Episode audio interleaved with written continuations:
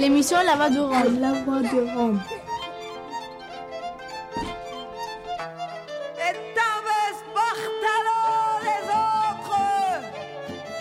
Blas Romano, puis fréquence Paris pluriel, pour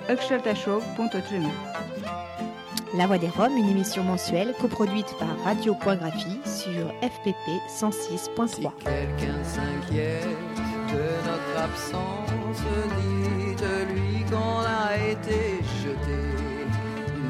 et de la lumière, nous les seigneurs de ce vaste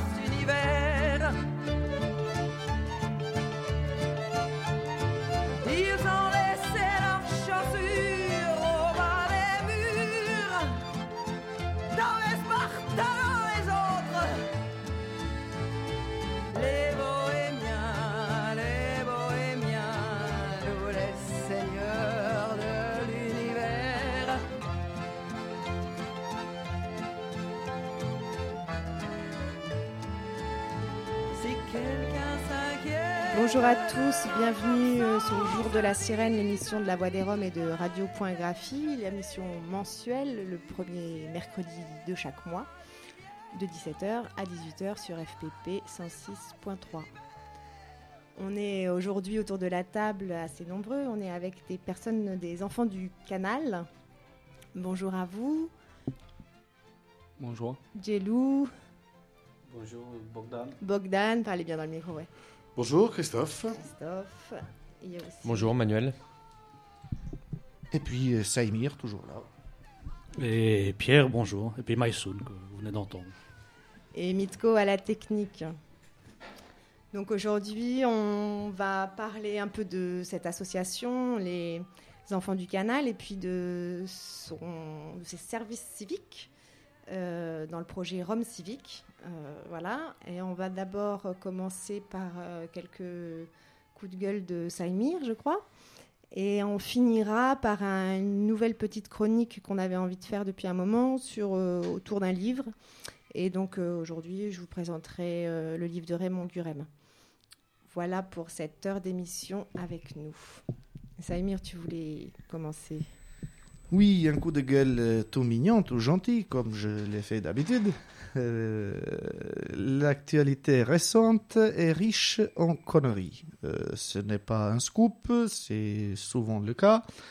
Mais là, il y a deux choses quand même qui, m'ont marqué. La première, c'est la suspension d'un médecin de Roubaix qui s'appelle Christophe Lamar et qu'on salue s'il si, nous écoute. Le docteur Lamar a la particularité de faire beaucoup de consultations. Et qui dit beaucoup peut dire aussi trop, ça dépend des, points de vue. Et parmi ces consultations, bah, il fait aussi beaucoup de consultations de, personnes précaires, euh, et notamment de Roms qui se trouvent dans la région du Nord. Euh, eh bien, il a été suspendu par l'ordre de médecins pour, pour une période de deux mois parce qu'il avait fait trop de consultations. Entre autres, euh, mais ça c'est son activité à part, on va dire. Le 27 septembre dernier, il y a eu une expulsion euh, où environ 250 personnes se sont retrouvées euh, dehors, à la rue, sans abri. Et il avait ouvert son ancien cabinet médical qui était désaffecté à une famille, puis de fil en aiguille, on sait comment ça se passe quand les gens sont dehors, ben voilà, ils sont dehors. Et euh, 200 personnes environ se sont retrouvées dans ces locaux.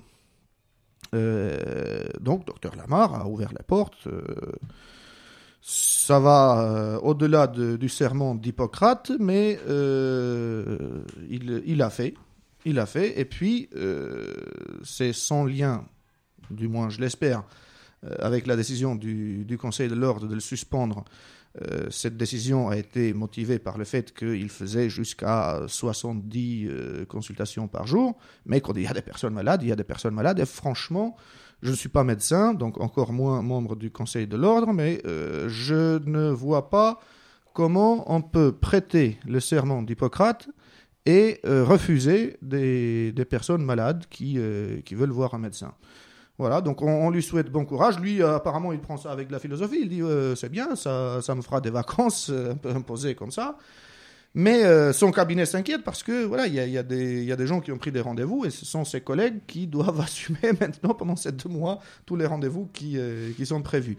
C'est dire si les décisions de certains de certains centres, de certaines directions de, de, de, de, de profession sont logiques. Et euh, voilà donc pour, pour cette histoire euh, ch'ti. Euh, oui. Mais juste une question, mais comment l'ordre des médecins a motivé la décision de l'exclure en fait? Alors, l'ordre de l'ordre des médecins a motivé la décision en disant que 70, il y a, y a des, il y a des espèces de normes comme ça. Il y a une moyenne, un, médecin fait en moyenne 45, je crois, consultations par jour. Lui, il, il partait sur 70.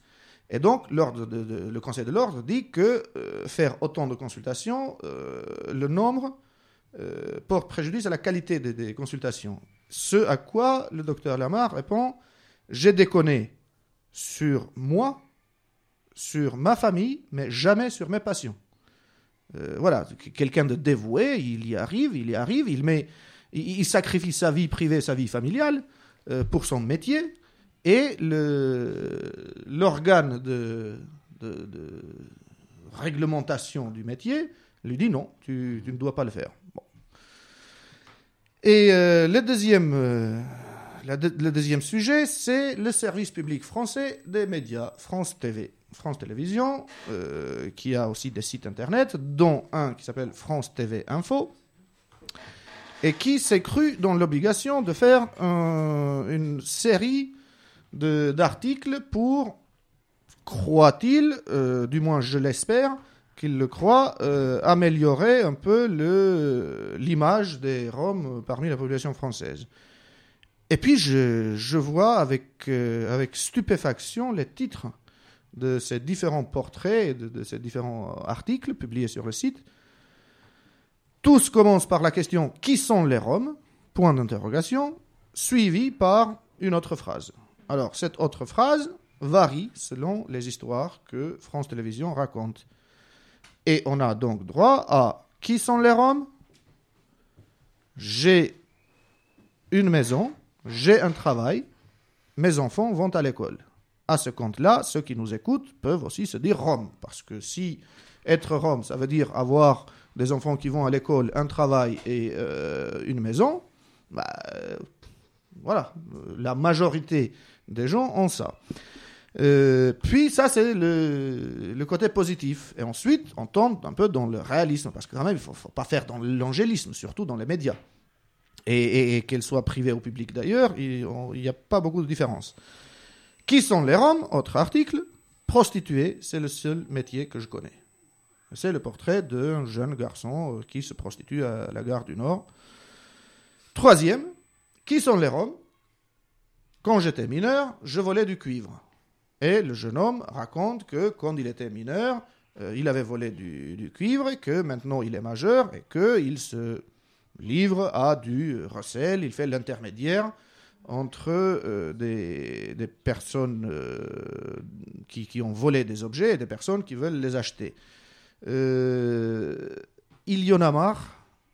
Alors, si j'ai un message et un seul à passer là en concluant, c'est de dire qui sont les Roms? Ne vous posez pas la question. Nous sommes Roms, nous avons la réponse, ça nous concerne. Ce n'est ni l'affaire des services publics, ni l'affaire des médias, ni privés, ni publics. Les Roms vous emmerdent. Et à, à ce titre, Saïmir, d'ailleurs, ça me faisait penser à une question qu'on pourrait te poser, parce qu'il y avait hier une réunion euh, à la DIAL à laquelle euh, tu as participé pour la Voix des Roms sur la question d'une campagne, justement, euh, autour de la représentation des, des Roms dans l'espace public.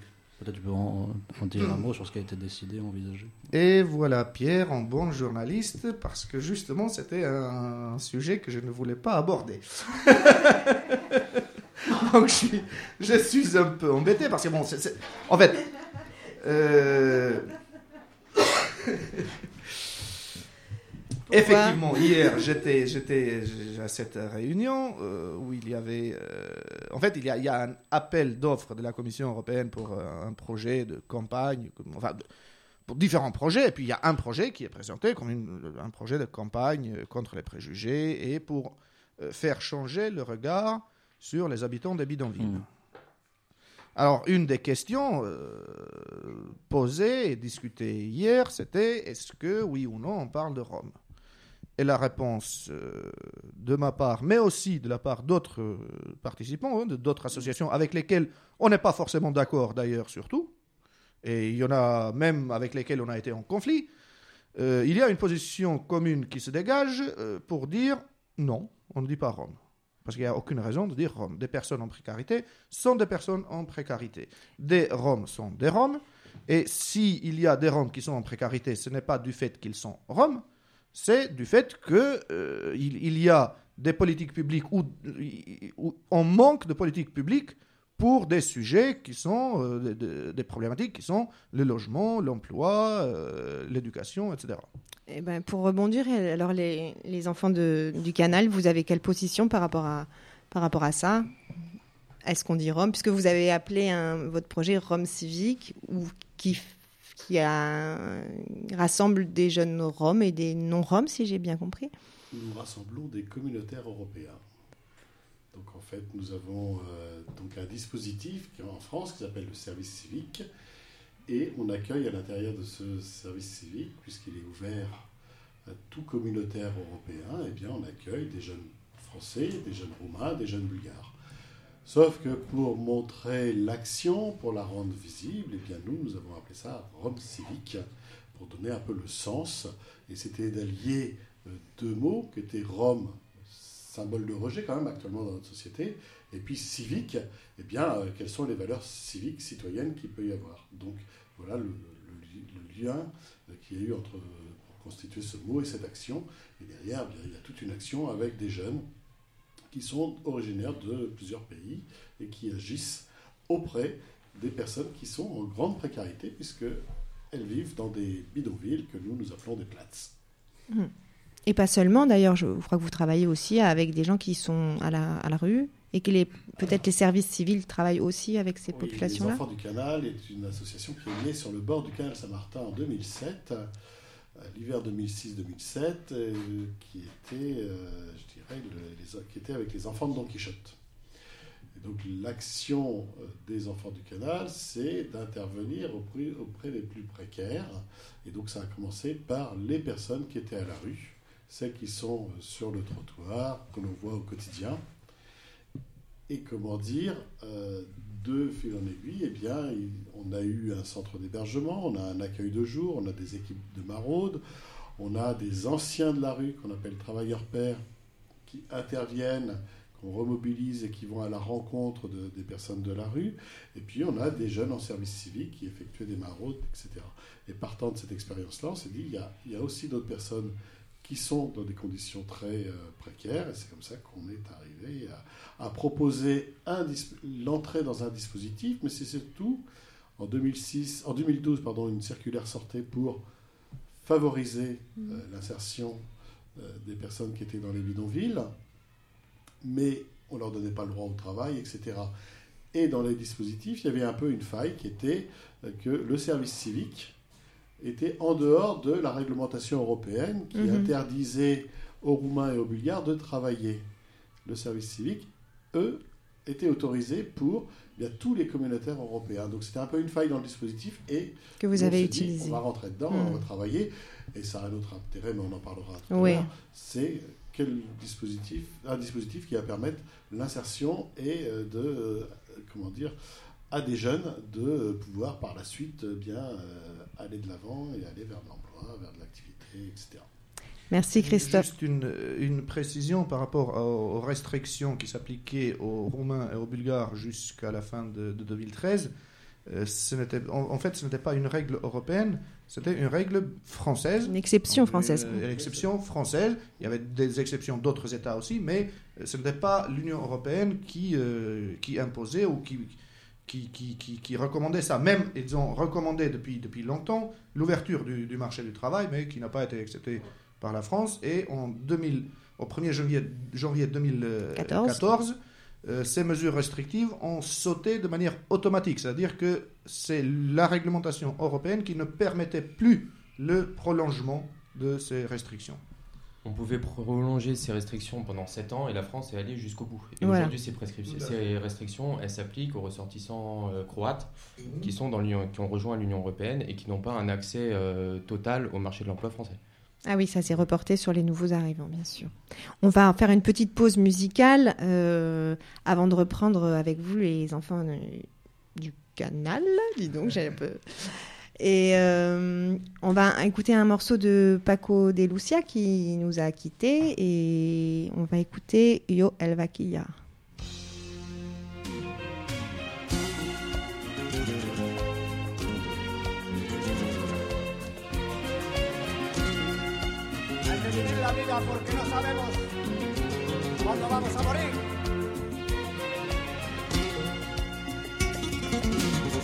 Yo vivo vacío sin cariño ni amor. Yo tengo una herida en mi corazón. Porque a la mujer que más quería yo, en un accidente la vida perdió. Bastante castigo estoy pasando yo. Me ahoga la pena, me ahoga el dolor. Porque la quería con todo mi amor. Y ella en mis brazos, mi Ana murió. Siempre la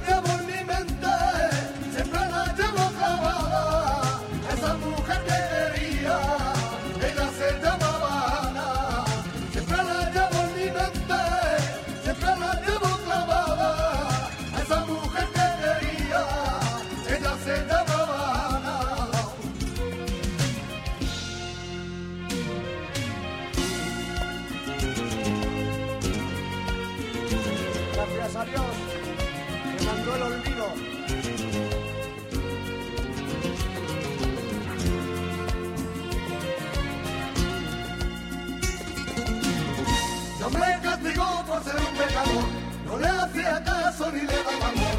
Ahora me falta, no puedo vivir, la vida no tiene sentido para mí. Ella de recuerdo a mí me dejó, me dejó una hija que era del horno. Yo sufro y padezco y no tengo ilusión, desde que mi Ana Dios se la llevó.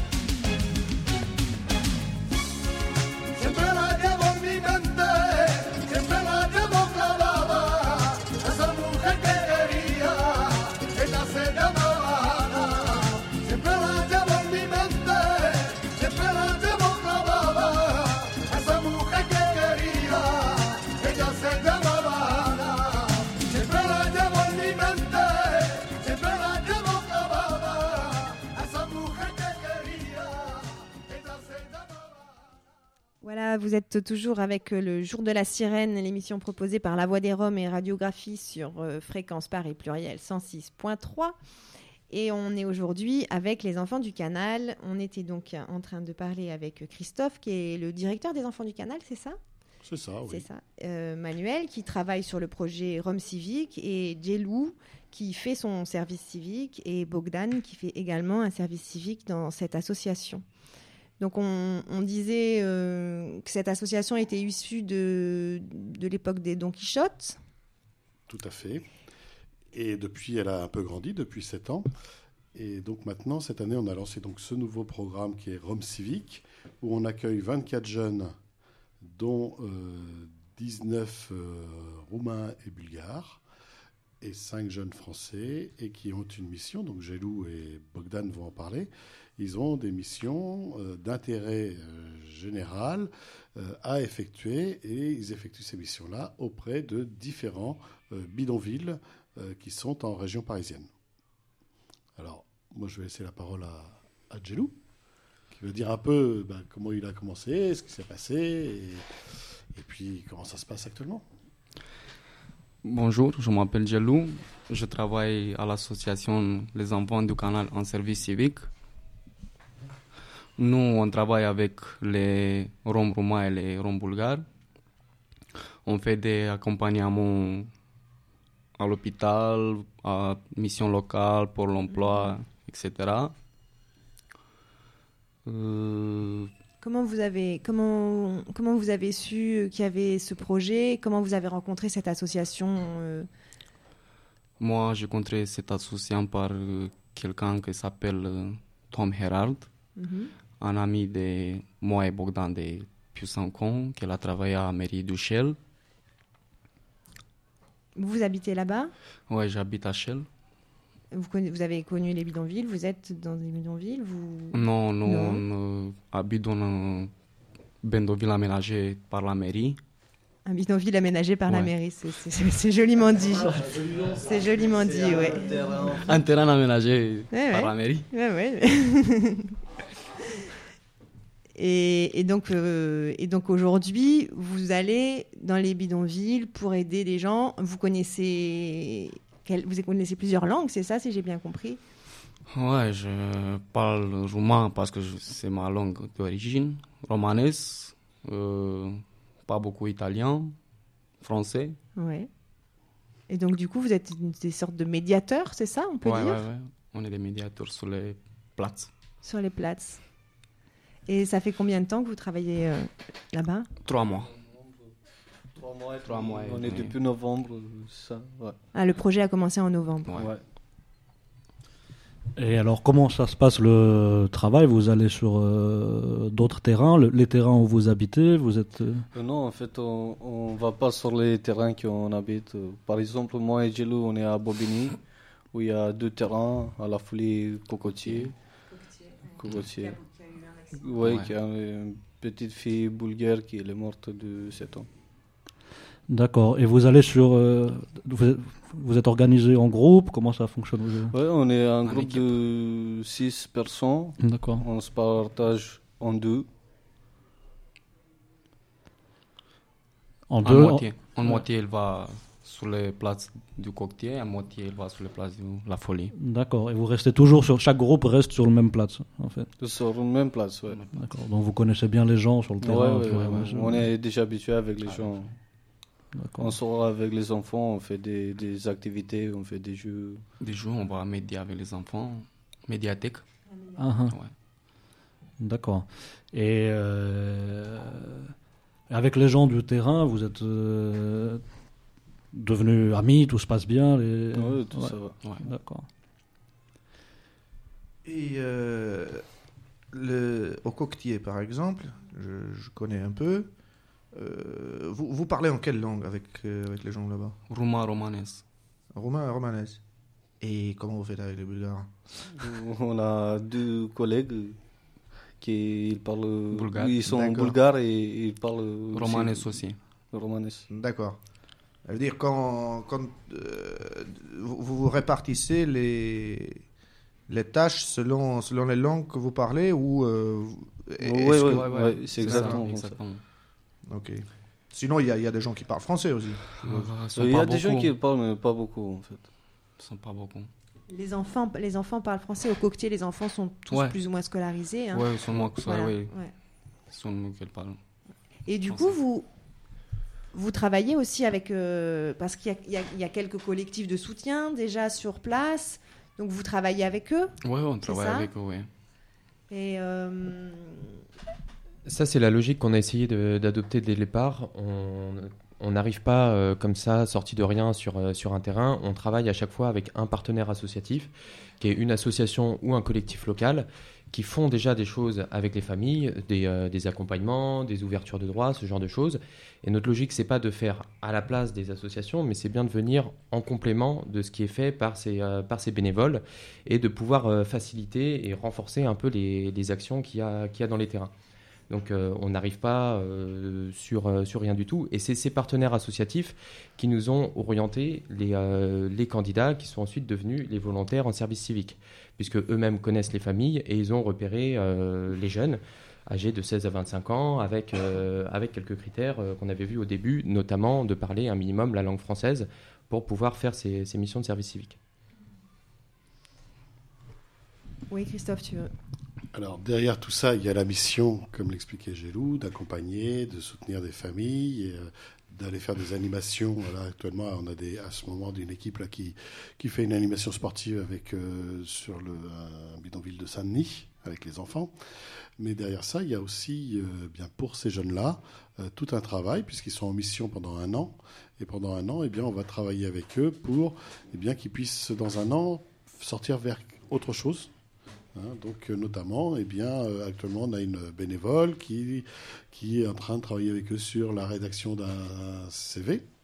et puis de voir avec eux leur projet individuel, vers quoi on peut aller par la suite et quelles compétences il faut acquérir. Donc certains iront peut-être vers l'emploi, je sais qu'il y en a qui ont des, des souhaits d'aller euh, vers différents emplois, et puis d'autres, ça sera peut-être une formation. Voilà, mais on va essayer d'aller dans, dans ce sens-là. L'idée, c'est que ça soit un tremplin. Donc on donne de son temps, 24 heures par semaine, mais que ce soit un tremplin aussi pour eh bien, euh, vivre correctement en France. Et on a des travailleurs sociaux qui accompagnent et qui font aussi des démarches pour qu'ils puissent obtenir un logement euh, au cours de l'année ou euh, dans les, mois qui vont suivre, en tout cas. Et, ben vous, du coup, alors vous, vous avez, vous avez envie de faire quoi après? C'est peut-être j'anticipe un peu là, mais Christophe en, parle, Jelou, toi, tu as envie de d'avoir une formation, de de chercher un travail Ouais, moi, après par cette exemple, expérience moi, par exemple, je travaille avec mon père euh, 12 ans dans le bâtiment et la charpenterie. Mhm. Char- charpenterie. Ouais. J'ai travaillé aussi, mais pas beaucoup, chauffeur-livreur. Et Pour l'instant, moi, je veux faire un, des, un travail dans les deux, n'importe quel. Mhm. Et, et toi, Morgane? Et moi, bah, j'ai travaillé dans l'agriculture. J'ai travaillé pendant deux ans. Et là, pour l'instant, je veux faire euh, chauffeur-livreur. mais pas sûrement, mais- parce que j'ai trouvé dans la boucherie. Mhm. Et je vais essayer là-bas. Et, et ce travail de, de médiateur, moi j'appelle ça, hein, vous me reprenez, mais pas exactement, on me fait signe, Bah, euh, Manuel. Dans la posture des jeunes, on n'est pas exactement sur, euh, sur un dispositif de médiateur qui est euh, développé par ailleurs et qui est, qui est un dispositif un peu professionnalisé. Là, euh, Oui. les jeunes sont en service civique. On Oui. garde quand même le cadre du, euh, enfin, on garde le cadre du service civique. Et euh, les jeunes sont pas là pour remplacer des, des emplois salariés. Ils sont bien dans cette posture de service d'intérêt général, avec une, une posture de, de faciliter les, les, les démarches et d'améliorer les conditions de vie sur des, des habitants des bidonvilles. Donc on, on distingue quand même, même s'il y a des fonctions qui peuvent être proches sur certains aspects. Et ça vous donne pas envie de devenir médiateur plus tard?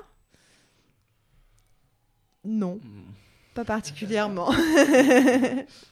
D'accord. Certains d'entre eux vont, euh, vont passer par une formation de, euh, de, de médiateur, à voir après De si, ça, travailleur si ça peut déboucher ou- sur, euh, sur un emploi salarié. Ouais, d'accord.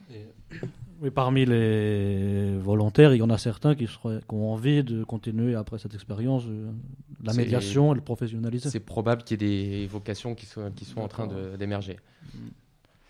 Et tous les deux, par exemple, euh, vous voulez. euh, Magenta nașen cataroplațuri, nu? Normal. Normal. Normal, că cam asta e de la rasă. Aha, ok.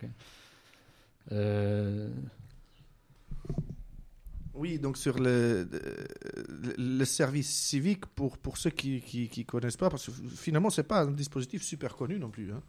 Le service civique, ça a existé euh, il y a longtemps, je crois, mais ça a pris de l'ampleur surtout euh, les dernières années, et notamment euh, puisqu'il y a le service civique est, vient un peu en remplacement au service militaire.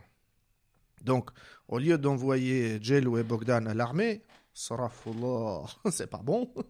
eh bien, euh, il existe un ser- service civique pour des jeunes qui veulent s'engager dans des actions d'intérêt général.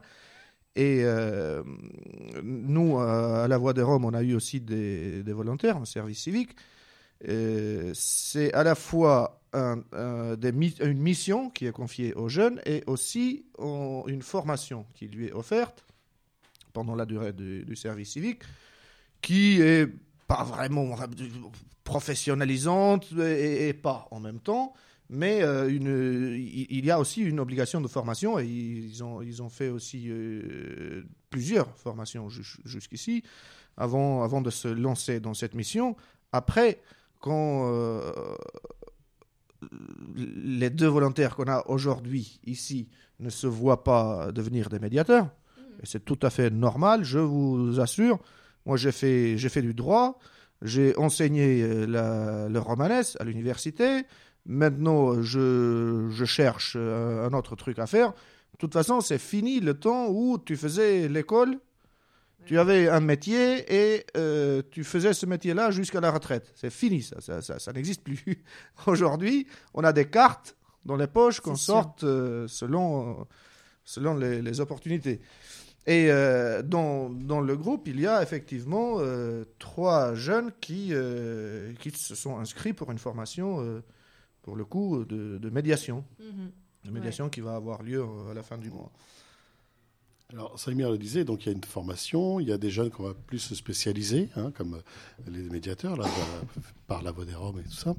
Mais derrière ça, c'est euh, bien comment, euh, quand on rentre dans un dispositif, quand on agit, quand on fait une mission d'intérêt général, eh bien, c'est comment aussi on travaille pour faire changer les regards.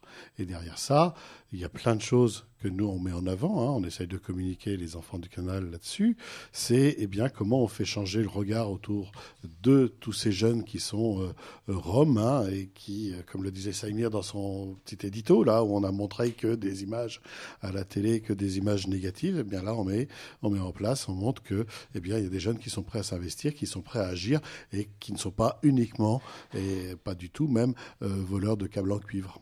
Ouais, on va revenir à ça justement, à, pourquoi, pourquoi, pourquoi avoir fait ce service civique. Après une deuxième pause euh, musicale, on continue avec Paco de Lucia, A pesar de todo.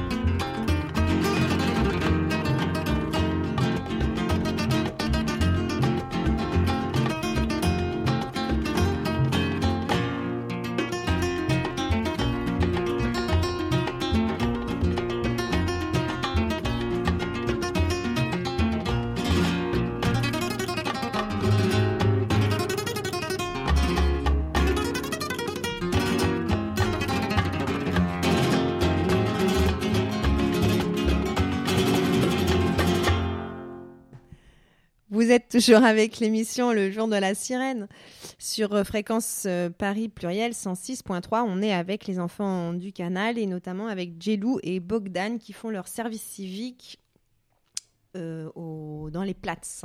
Alors effectivement, on, commençait à parler de pourquoi ce service civique fait par des, jeunes, roms, non-roms, qui travaillent dans les places pour changer le regard, disait Christophe, changer le regard sur, sur, sur les roms. Euh, pourquoi vous avez voulu euh, faire ce travail, vous? Pour montrer à, à- à du monde parce que c'est pas tous les Roms la même. La même. Mm. C'est pour ça. Les Roms, les Roumains, ils sont pas la même. Oui. Comme on le croit. Ils sont pas tous des voleurs, ils sont pas tous.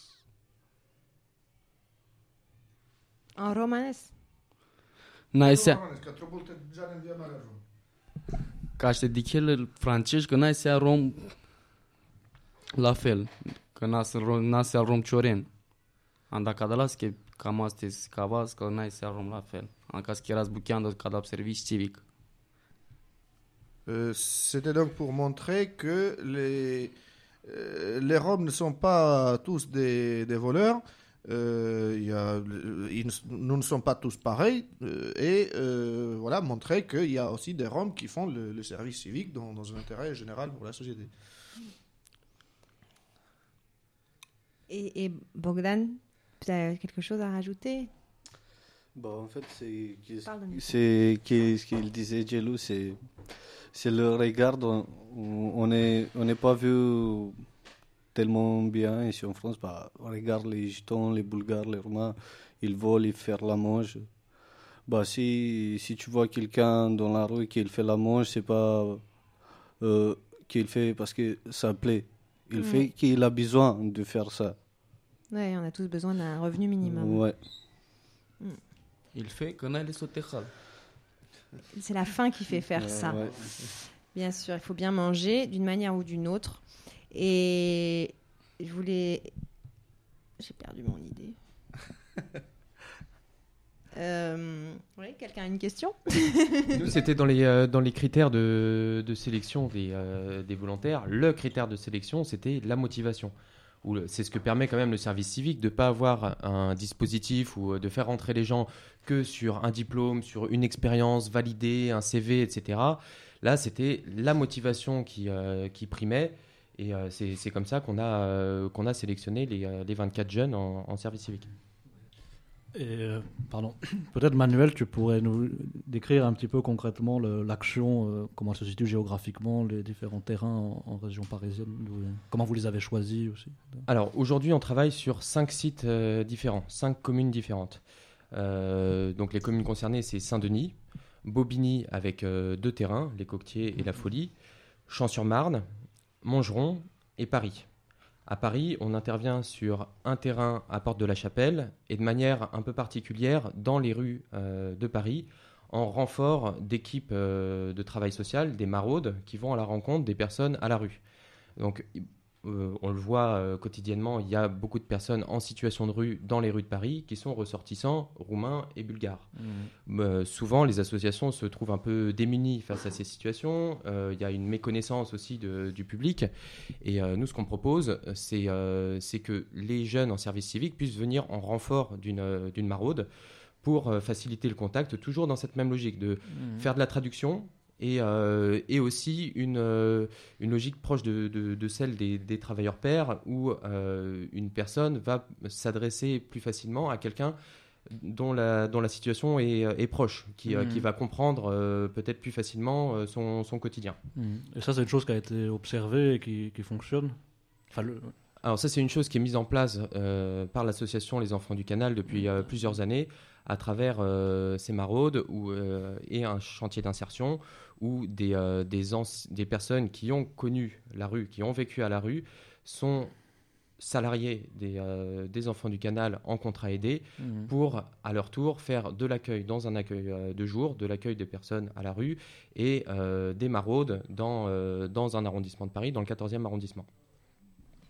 C'est un engagement euh, de, de votre part et de la, et de la part de, ces gens-là, les, les pères, comme tu les appelles, c'est ça? C'est un, engagement de votre part euh, de vouloir à ce point euh, changer le regard. Enfin, c'est presque. Enfin, ouais, C'était aussi une de nos volontés, c'est-à-dire que euh, on pouvait nous aller qu'avec des Français intervenir dans les bidonvilles. Mais si on voulait faire changer le regard de tous les côtés, parce qu'il y a le regard de la société française qui doit changer vis-à-vis des Roms. Donc là, on montre des jeunes qui veulent s'engager, qui font quelque chose de bien. Mais aussi, il y avait un regard à changer, et c'est par leur intermédiaire, dans les communautés, dans les bidonvilles. Et c'est ça qui est important, c'est cet échange-là. Qu'est-ce qu'on peut changer, nous, pour eh euh, qu'on soit aussi mieux accepté? Donc, ils sont vraiment courroie de transmission, je dirais, euh, dans euh, cette action-là. Et ça, c'est important. Et alors, derrière tout ça, eh bien, euh, les enfants du canal, on a aussi une militance. hein. et donc, on fait savoir aussi le fait d'être venus de travailler dans les bidonvilles, c'est avec des jeunes qui nous remontent un certain nombre d'informations, qui disent un certain nombre de choses, qui constatent euh, des injustices, qui constatent un certain nombre euh, d'atteintes euh, aux droits, hein, aux droits des personnes. Eh bien, une des missions aussi des enfants du, canal, puisqu'on est né des enfants de Don Quichotte, c'est de revendiquer et de dire qu'il y a des choses qui ne se passent pas bien, et c'est de le dire haut et fort. Actuellement, nous, on a lancé, lors d'une visite avec trois ministres, on a lancé l'idée d'un moratoire sur les évacuations des bidonvilles. Qu'est-ce que c'est que d'accueillir 20 à 25 000 personnes qui sont en bidonville par rapport à 62 millions de Français Qu'est-ce que ça représente? C'est rien. Après, pourquoi on, on demande aux Roms, pourquoi on critique et on leur dit retournez dans votre pays, alors qu'en France, on accueille plus de 3 millions et demi de communautaires européens? Donc, c'est toutes ces personnes-là qui sont dans les bidonvilles font un choix de venir en France, ils, ont surtout une volonté de travailler, etc. Eh bien, quel accueil on peut leur faire? Et donc ça, ça fait partie aussi euh, des missions euh, des enfants du canal et de revendiquer et d'agir sur les terrains avec ces jeunes-là. Et c'est ces jeunes-là qui donnent aussi et qui font incarner les discours qu'on peut avoir. Et euh, donc d'après vous, l'expérience que vous avez d'être proche euh, de la situation des bidonvilles, qu'est-ce que, étant donné qu'effectivement 17 000 personnes habitant en bidonville, bon, ça paraît pas euh, extrêmement compliqué de leur faire accéder à un logement ou du travail. Enfin, en principe, ça devrait l'être, mais qu'est-ce qui vous semble être l'obstacle au niveau des politiques publiques à ça? Ah, c'est simplement les représentations et les peurs que ça génère. Mm. Parce que sinon, si on prend chaque famille de façon individuelle, je veux dire, il n'y a aucun obstacle. Sauf que par nécessité, les gens sont obligés de se regrouper dans des bidonvilles. Par nécessité, les gens, comme l'expliquait Gélou tout à l'heure, sont obligés eh bien, d'aller faire la manche parce qu'ils ont faim, parce qu'ils doivent se nourrir. Eh bien, on en arrive à tous les excès. Et donc, à un moment donné, voilà. Mais lançons le défi. Quelle politique osera, quel élu, là, surtout en ce moment, hein, c'est quel, quel élu aura- osera dire, eh bien, on doit changer cette situation-là. On a changé de gouvernement, on n'a pas vu de différence. Donc, voilà, qui va oser dire, euh, voilà, il y a 17 000, 20 000, dedans, il y a euh, 10 000 enfants à scolariser. Parce que quand on voit les difficultés pour scolariser les enfants, quand on voit et l'intérêt de leur action, par exemple, quand ils accompagnent des personnes dans les hôpitaux sur, euh, pour se soigner, etc., au départ, c'est des peurs, c'est des méconnaissances, et les gens sont rejetés. Alors que quand on facilite les choses, quand on accompagne, qu'on traduit, eh bien, de part et d'autre, que ce soit les personnes des bidonvilles ou que ce soit les services médicaux, eh bien, ça change. Et c'est tout simplement ça. On a toujours peur de quelque chose. Parce qu'on ne connaît pas. Et donc, c'est toutes ces représentations-là. Donc, il faut absolument travailler ça. Et c'est le rôle de. Nous, on n'en a, que- que 24 jeunes. On espère que l'an prochain, on multipliera par deux. Mais ça devrait être partout, sur tout le territoire français, qu'on ait des jeunes qui interviennent auprès des, des bidonvilles pour faire changer ces attitudes-là et surtout pour aider toutes ces personnes à eh bien, quitter les bidonvilles et pas les quitter en les mettant dans des aires de stationnement, hein, dans des aires d'insertion, dans des, dans des, Des terrains bidonvilles de mairie. dans des bidonvilles aménagés de mairie, voilà, hein, des terrains aménagés. Non, ces gens-là ont les mêmes droits que toute personne sur le sol français, qui est le droit à avoir un logement, le droit à être scolarisé, le droit à être soigné et le droit à pouvoir travailler dans la mesure où ces personnes-là le demandent. إيه، كما تبوشاو أمارات ترنين قنا كان جانتومين لي رومنسا كا بيرين لينسا نو بول امبلوا كا شكوالا كا بريماريا كا جان باري بوتيسي كا So, sokeren, concreto sokeren, ca Gian Lența, numai traducin sau... uh, Că de ce chiar traducis? Că n-ai să te chiar să mea verde aici. Ai den mai mai but le, le manușența juste la question vite Ouais. fait. euh, donc, euh, euh, quand vous accompagnez pour des gens à l'hôpital, par exemple, auprès des institutions, euh, comment ça se passe? Est-ce que c'est difficile? Qu'est-ce que qu'est-ce que vous faites concrètement? Et Jello répondait euh, principalement on traduit, euh, on n'est pas amené à faire autre chose. Et bon, je, je continue en Roumanie et tu traduis? Ok. Voilà. Kanadžanka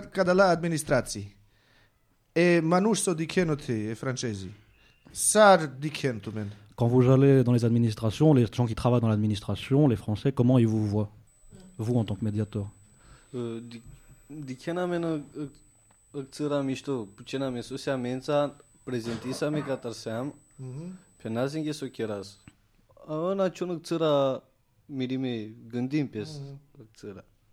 Ouais, donc il dit, ils sont, ils sont un peu étonnés. Ils- on est bien accueillis, mais ils sont, ils, sont- ils sont un peu étonnés de, de voir que qu'on est là, quoi, qu'on vient pour, euh, pour aider les gens. Ça les fait réfléchir, quoi. Ça les fait réfléchir. Ouais, ouais. Ben, bravo, parce que c'est c'est réussi, hein, ce point-là. Alors, c'est réussi. Ça en étonne plus d'un. euh, le, quasiment le premier jour où le, le projet a commencé, une des jeunes euh, volontaires se fait arrêter gare de Lyon par, euh, par un agent de police. Où est-ce que tu vas Euh, tu, euh, Qu'est-ce que tu fais? La jeune répond Je rentre chez moi, je rentre du travail. Ah oui, tu rentres du travail, tu étais, en train de- t'étais en train de voler. Ah non, monsieur, désolé, je rentre de mon service civique en montrant sa carte de service civique. Le policier, étonné, s'excuse Excusez-moi, mademoiselle, rentrez chez vous, il n'y a pas de problème. Le changement de mentalité, c'est chez tout le monde. Et ça commence, y compris par les agents de la force publique.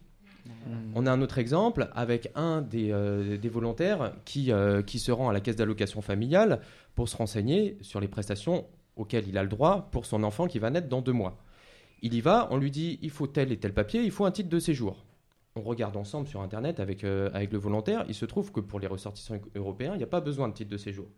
Donc, on lui imprime la liste des pièces qui peuvent être demandées. Il les retourne à la CAF et l'agent de la CAF dit Très bien, je ne savais pas. Excusez-moi, excusez mon ignorance des textes et les droits vont pouvoir être ouverts. Donc ça passe aussi par une information des, euh, des agents. Euh, les- la, co- la méconnaissance, elle est des deux, des deux côtés du guichet. Et c'est là-dessus qu'on essaie de travailler. Ouais, c'est c'est vraiment ouais, ça c'est une réussite effectivement de montrer un peu euh, ces choses-là aux agents administratifs qui sont souvent zélés dans le mauvais sens. Hein. Oui, puis euh, surtout, moi, le- juste avant l'émission, j'étais euh, au Pôle emploi parce que je suis aussi chômeur. Voilà, je fais mon coming out, je suis chômeur. Euh, et, euh, Bravo, Saïmir. Mon, merci. mon conseiller, c'était une réunion collective, on était 7 ou 8 dans, dans, dans une petite pièce comme ça. Et puis, il nous parle de, des recherches d'emploi. Il nous dit, entre autres, que il ne faut pas baisser les bras parce qu'il y a du travail, mais il faut, euh, voilà quoi, il faut apprendre comment on fait les CV, comment on se présente aux entretiens, tout ça. Enfin, c'est son métier. Et puis, en faisant son métier, il dit, euh, il y a des chiffres comme ça. Il dit, puis après, euh, vous savez, les, maintenant depuis le 1er janvier, les Roumains aussi s'inscrivent. Donc il y a aussi ça qui, qui fait augmenter les, les chiffres, parce qu'avant, ils ne pouvaient pas s'inscrire comme demandeurs d'emploi. Ils s'inscrivent. Ah, ah, J'ai pas fini. Avant le 1er janvier, ils ne s'inscrivaient pas comme demandeurs d'emploi, ils s'inscrivaient comme des demandeurs d'asile. Alors, je ne sais pas d'où euh, mon conseiller, dont je ne citerai pas le nom parce que je ne suis pas méchant, je ne sais pas d'où qu'il a sorti ça. Mais voilà, c'est des, schémas comme ça que les, gens ne se posent pas de questions et, le, fait de voir des, jeunes Roms comme ça, un peu en service civique, qui, qui- qui- qui vont à droite et à gauche et qui parlent aux administrations, vraiment, c'est euh, Bravo à vous. c'est quelque chose. C'est quelque chose. C'est sûr que ça va avoir une. Jikana efficacité. beșen tumen cu service civic. Mai sode si tumen, Jikana. Non. On va j'ai- jusqu'à novembre. Donc, euh, votre mission continue jusqu'en novembre prochain. Ouais. Et euh, je ne sais pas si c'est prévu d'ailleurs, mais je lance une idée. Moi, je vais lancer la Euh, musique. Samir. aussi de d'élargir l'émission à d'autres publics. Euh, avec le temps, ce serait, ce serait vraiment bien. C'est l'objectif, mais il y a aussi, pour l'instant, une priorité par rapport aux bidonvilles. On nous annonce des plans de résorption des bidonvilles. Peut-être qu'on sera obligé d'agir vraiment ailleurs, mais pour l'instant, j'y crois pas trop. Un dernier morceau de Paco de Lucia et après j'aurai quelques minutes pour vous présenter le livre là, que j'ai ramené.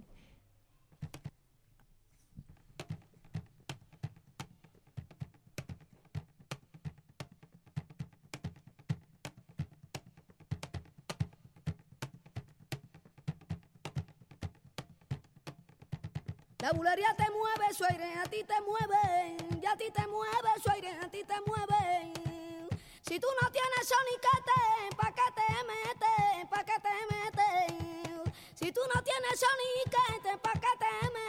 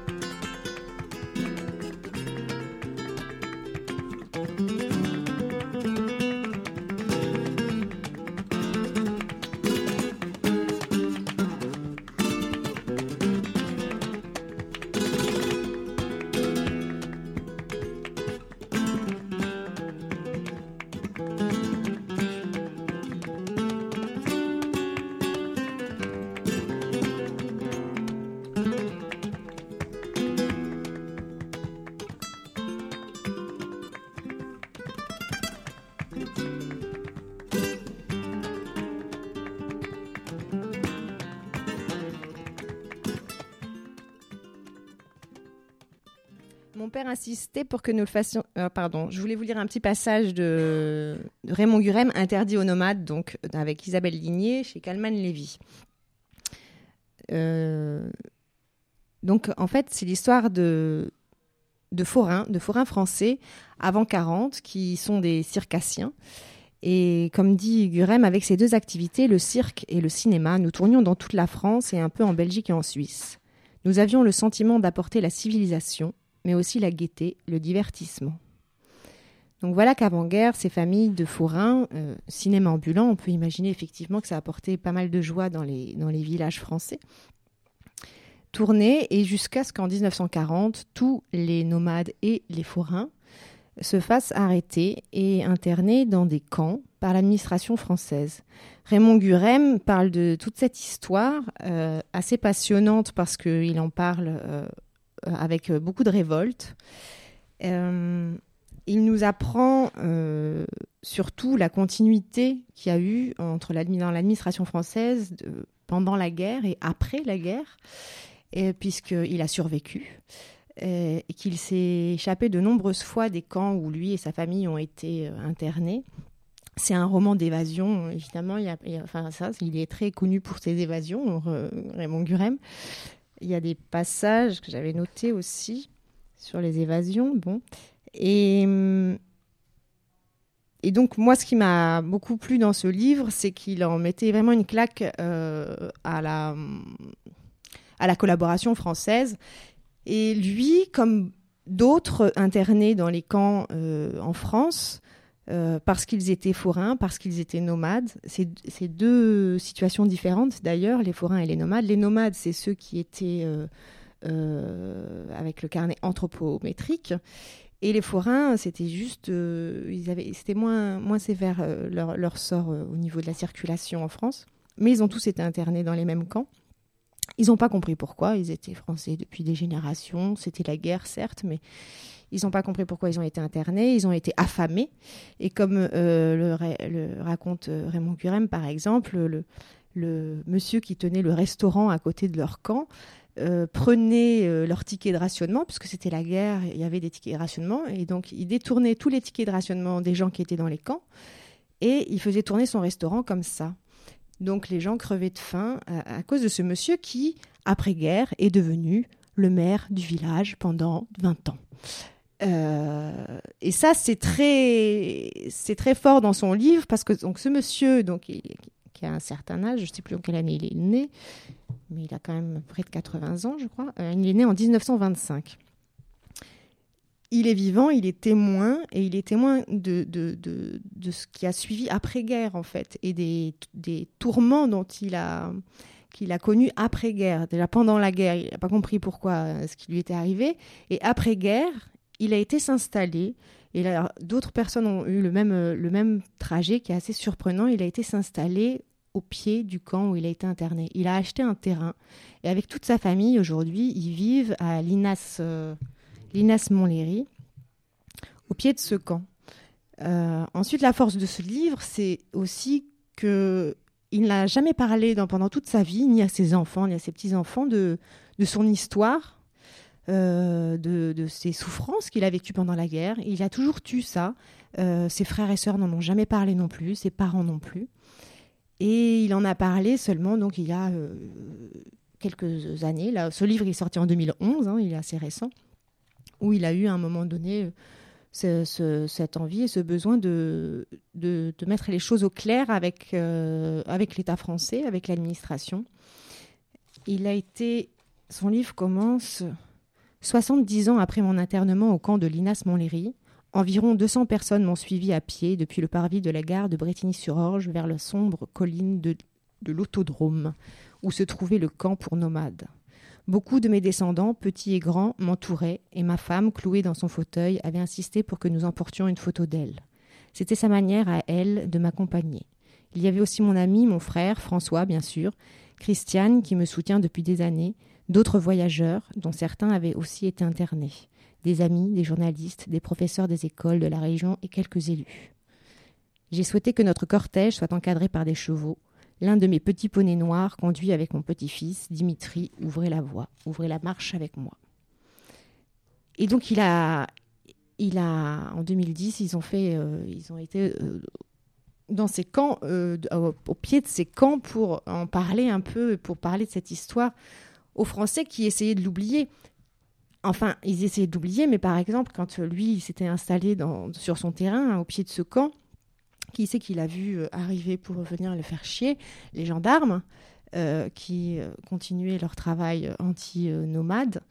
Et évidemment, les gendarmes qui étaient les plus virulents contre lui, c'était les gardiens de son camp où il avait été interné. Donc René Gurem, Raymond Gurem pardon, a continuellement été en lutte contre, euh, contre la police, contre les maires. Il a été il a, en lutte euh, avec les poings même, je crois. Ça lui est arrivé de temps en temps. Il n'a jamais pu supporter euh, cette violence qui continuait après-guerre. Enfin, il a été traumatisé, on peut dire. J'avais un autre passage justement sur cette continuité. Ouais, j'ai quelques minutes. Après, vous allez écouter, vous allez euh, écouter l'émission de RESF qui est déjà dans les couloirs. Et en sachant par ailleurs qu'en principe, pour la prochaine émission du mois d'avril, euh, on ira enregistrer Raymond Gurem chez lui à Linas Montlhéry avec sa famille où il y avait des implantations euh, manouches, yéniches euh, extrêmement importantes dans ce, coin-là du sud de l'île de France. C'est dans l'Essonne, hein, je crois. C'est dans les Saônes. Alors, un dernier passage avant de passer euh, à l'émission suivante. Peut-être me serais-je calmé si je n'avais pas retrouvé ceux qui nous ont fait la misère au camp, toujours tranquillement planqués au sein de la police ou de l'administration, une nouvelle fois en position de force par rapport à moi. Puisque c'était perdu d'avance, puisque jamais on ne semblait vouloir me rendre justice, pourquoi ne pas continuer à défier les autorités? Voilà, c'est un peu la position de Raymond Gurem aujourd'hui, qui a 80 ans et qui se bat toujours contre les mêmes euh, personnes. Et On- qui, euh, il y a eu un film, un court film documentaire sur lui intitulé Ils ont eu la graisse, ils n'auront pas la peau. Et c'est une euh, phrase qu'il a prononcée avec euh, sa petite fille, je crois, euh, sur ses bras, où il disait Ah, ben ils ont eu la graisse, mais ils n'auront pas la peau. hein. Il y aura toujours des gens du voyage. Ouais, et installé et ils sont 150 enfants et petits-enfants après-guerre euh, sur, le, terrain maintenant. Ils ont, la vie euh, a, repris. Je voulais vous signaler que ce livre, donc interdit aux nomades, était en vente à la librairie Lady Long Solo, 38 rue Keller, dans le 11e arrondissement. Euh, voilà, on va essayer de faire un partenariat peut-être avec eux pour faire des chroniques littéraires à l'émission et puis que vous pouvez retrouver les livres chez eux. Allez les y acheter, ça les aidera à tenir le coup parce que c'est toujours très difficile d'être une librairie indépendante dans le coin. Voilà, merci à tous. Eh ben... Ah, Manuel, tu veux dire un mot? Euh, si vous voulez plus de détails sur, euh, sur le programme Rome Civique et les autres euh, activités de l'association, vous pouvez consulter notre excellent site internet lesenfantsducanal.fr. Et si parmi les auditeurs, il y a d'anciens profs de langue ou des personnes qui savent enseigner le français et qui souhaiteraient le faire de manière bénévole pour certains des volontaires en service civique, qui n'hésitent pas à prendre contact avec nous, vous trouverez les coordonnées sur le site. Merci bien, merci à Djelou, merci à Mogdan, merci. Christophe. Merci à nos invités. Voilà. Et puis à dans un mois. Au revoir. Voilà, vous êtes, on vous laisse avec RESF qui prend la suite au mois prochain.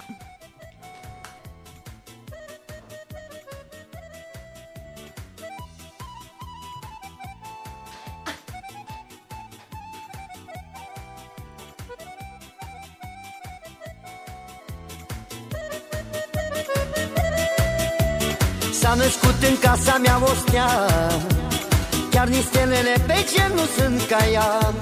Și o port mereu în gândul meu. Și o țin la sufletul meu